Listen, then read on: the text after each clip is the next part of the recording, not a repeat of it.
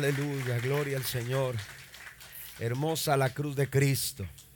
La obra hecha en la cruz de Cristo nos presenta dos realidades importantes que todos nosotros debemos de recordar.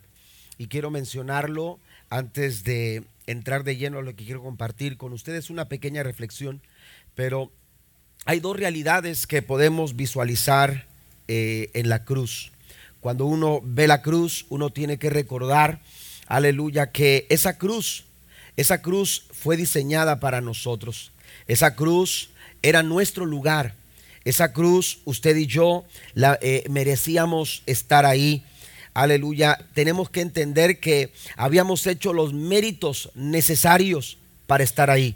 Habíamos hecho todo lo que se necesitaba para recibir ese castigo. La cruz había sido diseñada eh, por eh, el imperio romano precisamente para, para exponer, eh, para maltratar, para identificar, para que la gente se diera cuenta que quienes colgaban en esa cruz eran los malhechores, era la gente perversa, la gente malvada, la gente, aleluya, delincuente, y también para decir a la gente que si ellos no acataban las órdenes de Roma, si no hacían lo que Roma exigía que hicieran, ellos también podían eh, eh, eh, experimentar la muerte de la cruz tenemos que reconocer que cuando la cruz, aleluya, eh, eh, eh, cuando nos enfrentamos a la cruz, cuando vemos a la cruz, aleluya, tenemos que reconocer esta realidad, que esa cruz nos pertenecía a cada uno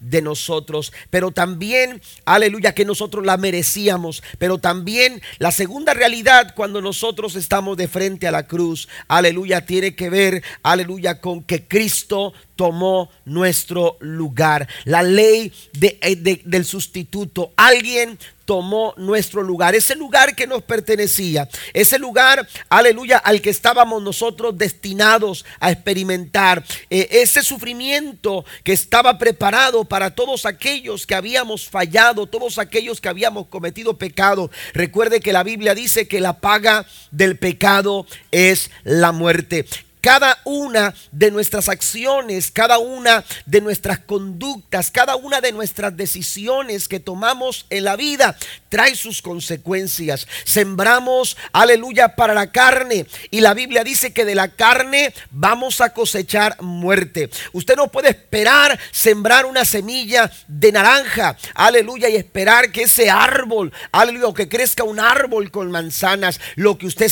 siembra, usted va a cosechar. Y, ese pecado que eh, habíamos, se había sembrado en el corazón de la raza humana, aleluya, exigía la consecuencia de la muerte. Eh, exigía la muerte del ser humano, exigía la muerte de cada uno de nosotros, porque la paga del pecado es la muerte. Pero la verdad es que cuando uno ve la cruz, uno tiene que realizar esta maravillosa realidad. Usted y yo no morimos en la cruz.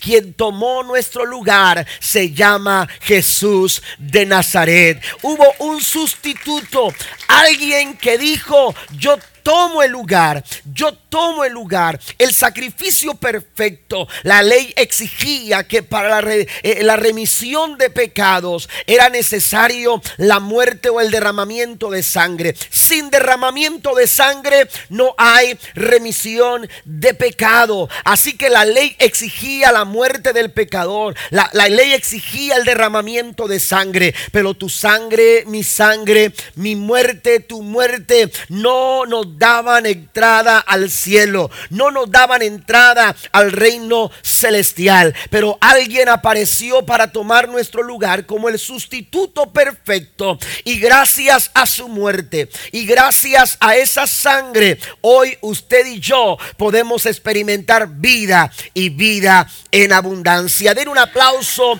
fuerte al Señor. Cristo murió en la cruz por tus pecados y por mis pecados. La Biblia dice que fue sepultado, pero la Biblia también dice, porque la historia no termina con la cruz de Cristo. La historia no termina con un sustituto perfecto, aleluya, que ofreció el sacrificio por la redención de nuestros pecados. La Biblia dice, aleluya, que llegó el domingo. La Biblia nos enseña en San Juan capítulo 20, versículo 1 en adelante, el domingo por la mañana temprano, mientras aún estaba oscuro, María Magdalena llegó a la tumba y vio que habían rodado la piedra de la entrada. Corrió y se encontró con Simón Pedro y con él otro discípulo a quien Jesús amaba. Les dijo, sacaron de la tumba el cuerpo del Señor y no sabemos dónde lo pusieron. Pedro y el otro discípulo se dirigieron a la tumba. Ambos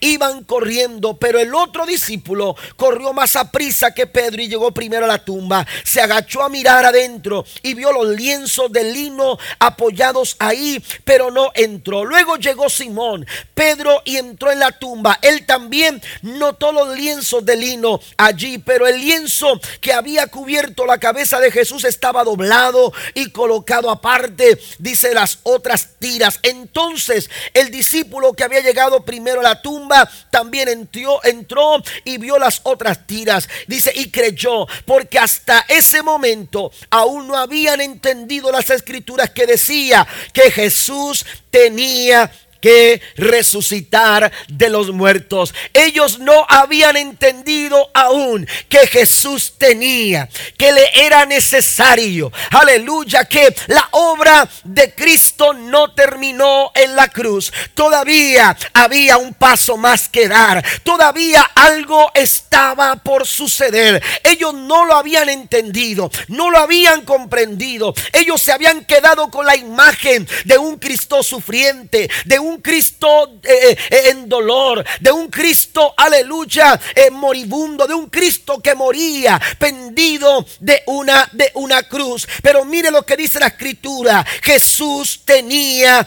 que resucitar de los muertos. Y quiero decirle en esta mañana, Cristo ha resucitado. Aleluya. No servimos a un Cristo muerto. Usted y yo servimos a un Cristo que vive y reina por los siglos de los siglos.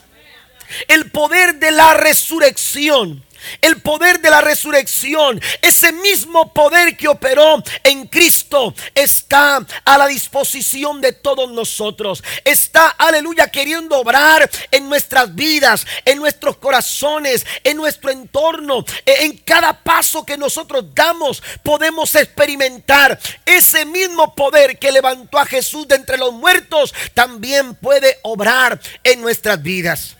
Mes tras mes, usted y yo, aleluya, tenemos que pagar una cuota para poder experimentar el poder de la electricidad en nuestras casas.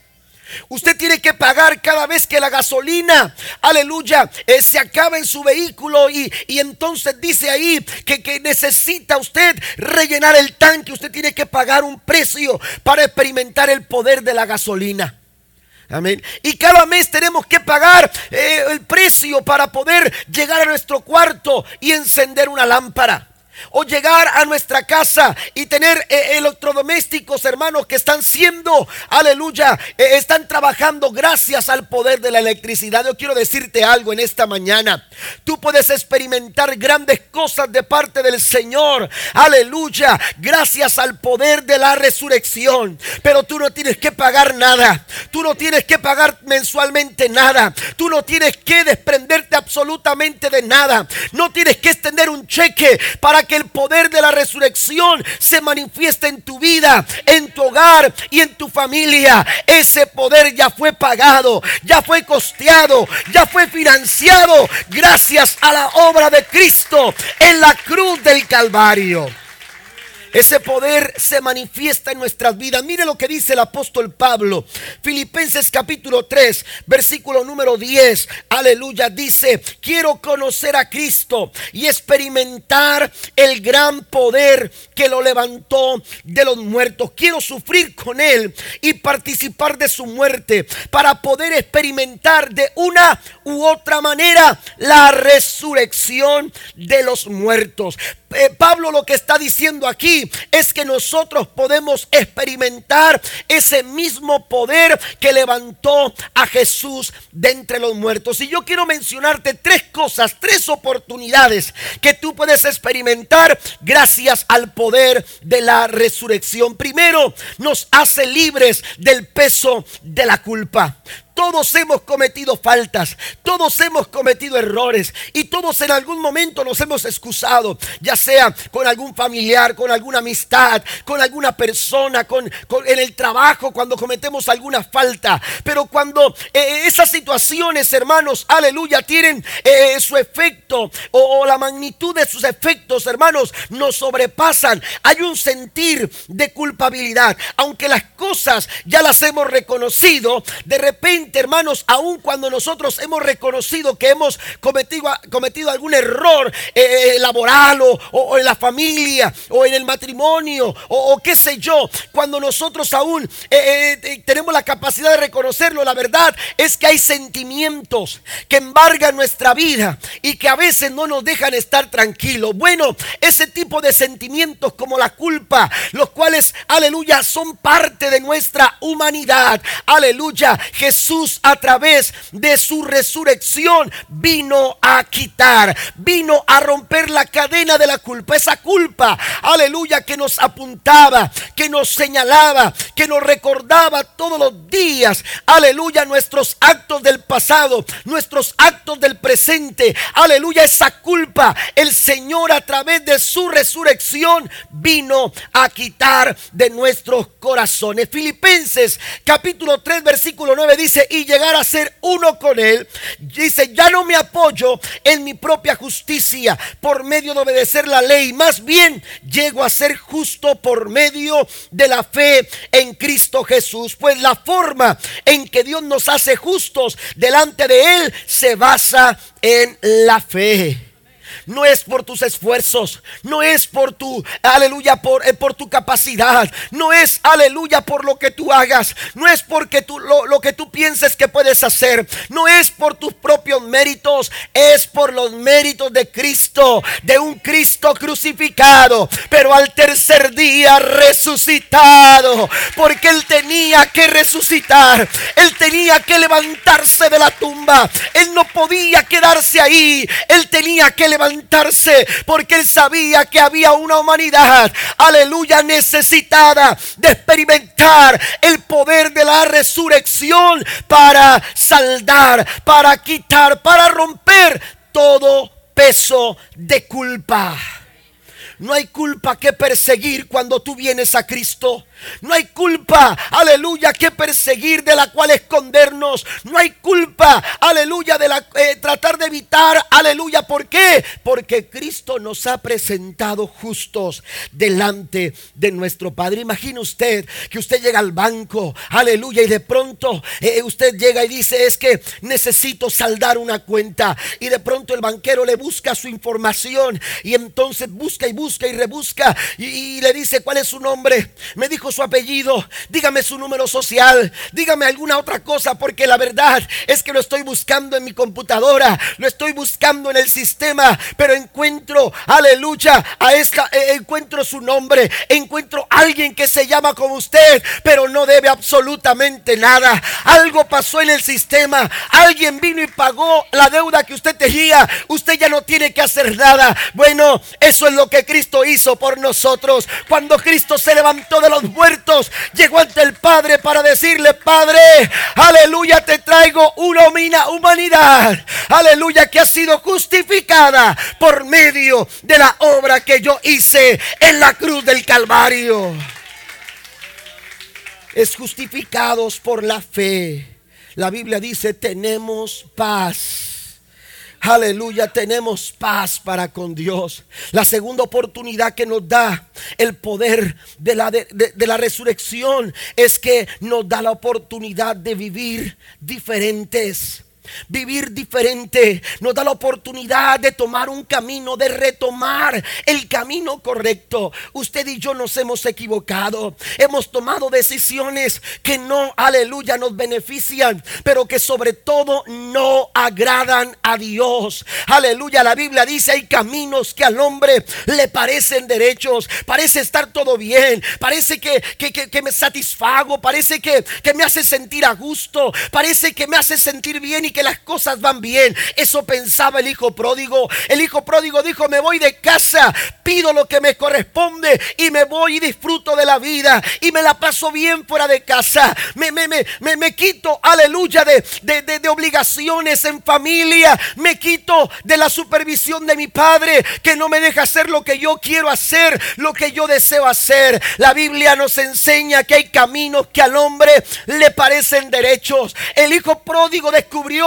que los caminos que estaba tomando no eran los mejores y rápidamente cuando escaseó el dinero se dio cuenta de su mala decisión. Cuando usted va a la parábola del hijo, perdona la parábola del buen samaritano, usted se va a encontrar un hombre que descendía, aleluya, de Jerusalén, de la ciudad de Dios, del lugar donde la promesa del Espíritu Santo había descendido por primera ocasión por, por, por en una multitud de personas. Aquel hombre descendía de Jerusalén a Jericó y Jericó era el lugar de pecado. Jericó era el lugar donde se encontraban los lugares para pecar. ¿Cuántas veces nos hemos equivocado en el rumbo? ¿Cuántas veces nos hemos equivocado de dirección? ¿Cuántas veces hemos tomado caminos que no nos llevan a Jerusalén? Nos llevan a Jericó, nos llevan a la perdición, llevan a la perdición a nuestras familias, porque las decisiones que tomamos nosotros nos afectan a nosotros y afectan a la familia.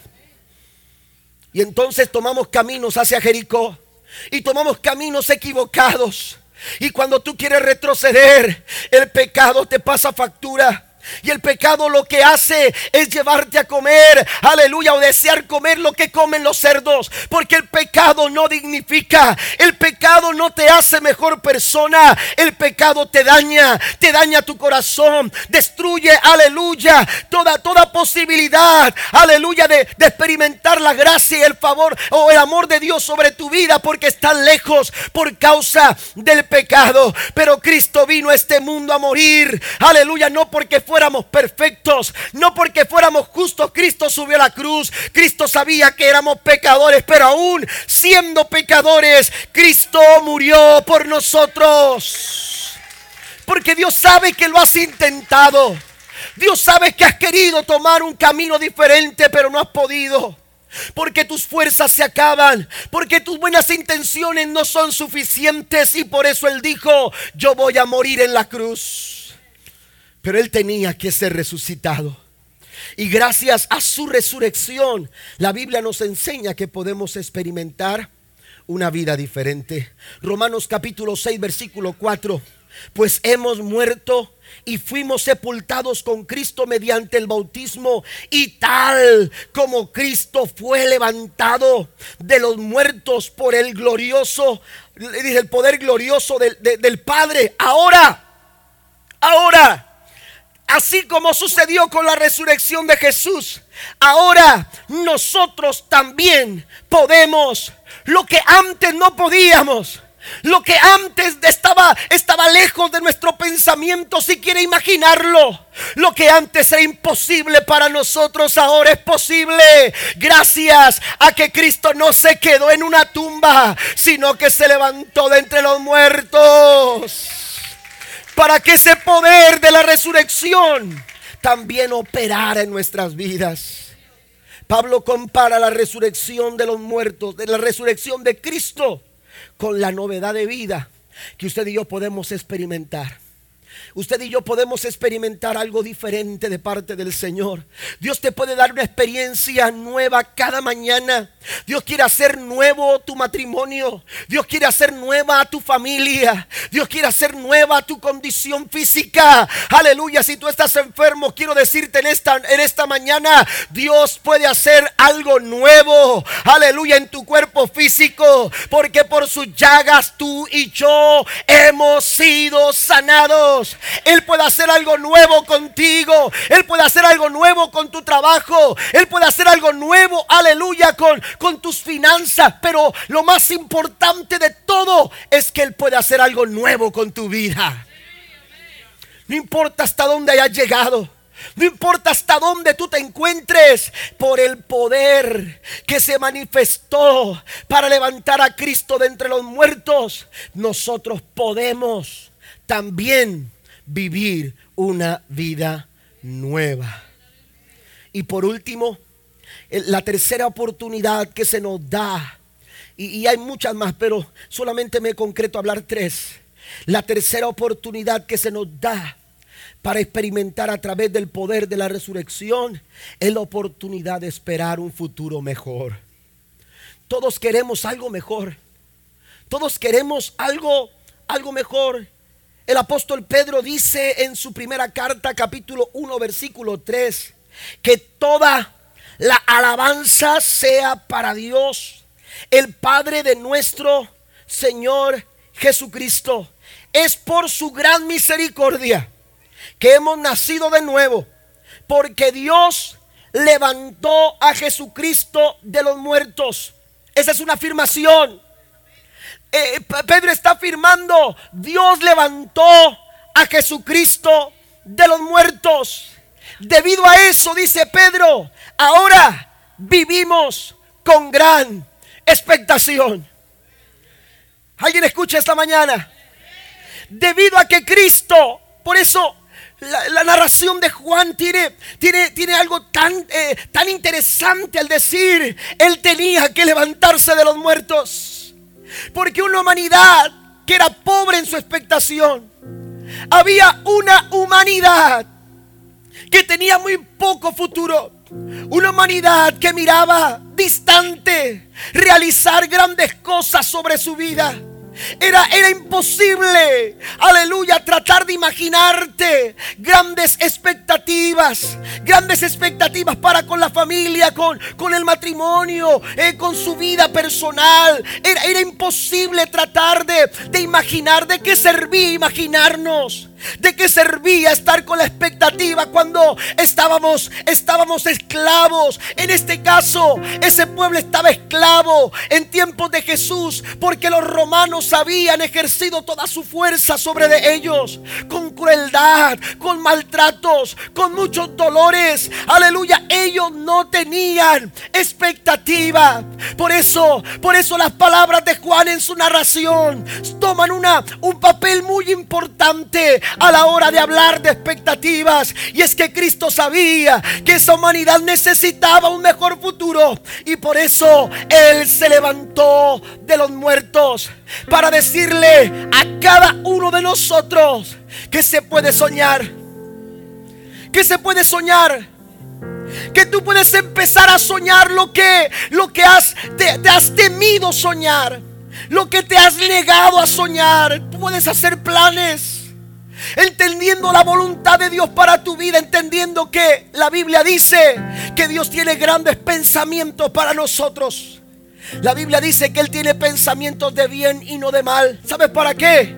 Para que tú tengas expectativa. Para que tú alcances el fin que tú esperas. Quizás estás decepcionado. Quizás ahora mismo estás pasando por un momento tan complicado en tu vida que has perdido toda expectativa. Mire cómo dice la Reina Valera del 60 en este versículo 3 de Primera de Pedro 1. Dice, dice la Reina del 60, dice, nos hizo renacer por una esperanza, para una esperanza, para una esperanza viva. Usted puede renacer esta, esta mañana a una esperanza viva para tu hogar, a una esperanza viva para tu familia a una esperanza viva para tu vida. La nueva versión internacional dice, para que tengamos. Usted puede tener, esto me habla de posesión, esto me habla de, tomar posesión, de, de asegurar algo. Usted en esta mañana se puede ir con la seguridad de que, aleluya, usted puede tener una esperanza, una esperanza viva. Gracias al poder de la resurrección. Gracias a la obra de Cristo. Gracias a que, como dijo Juan en su narración, Él tenía, Jesús tenía que resucitar de los muertos. La historia no quedó en la cruz. La historia no quedó en una tumba. La historia continúa y dice el domingo por la mañana. Él tenía que levantarse de la tumba. Él tenía que levantarse de la tumba. Quiero terminar con esto. Si yo preguntara en esta en esta mañana o tarde ya. Si yo preguntara en esta mañana si alguien de los que están aquí tiene alguna cicatriz causada por alguna herida, seguramente la gran mayoría empezaremos a decir, ah, sí, yo tengo una cicatriz. Y si fue tan intrépido y tan aventurero como yo, seguramente tiene más de una. ¿Verdad? Porque hay quienes, hermanos, este, nos gustaba la aventura. Pero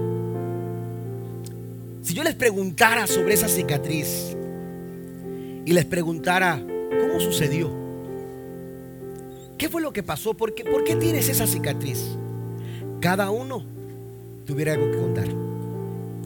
Cada uno hubiera empezar a decir, no, ¿sabes qué? Es que esta cicatriz se me causó porque andábamos con la familia en algún lugar disfrutando y de repente tuvimos un imprevisto.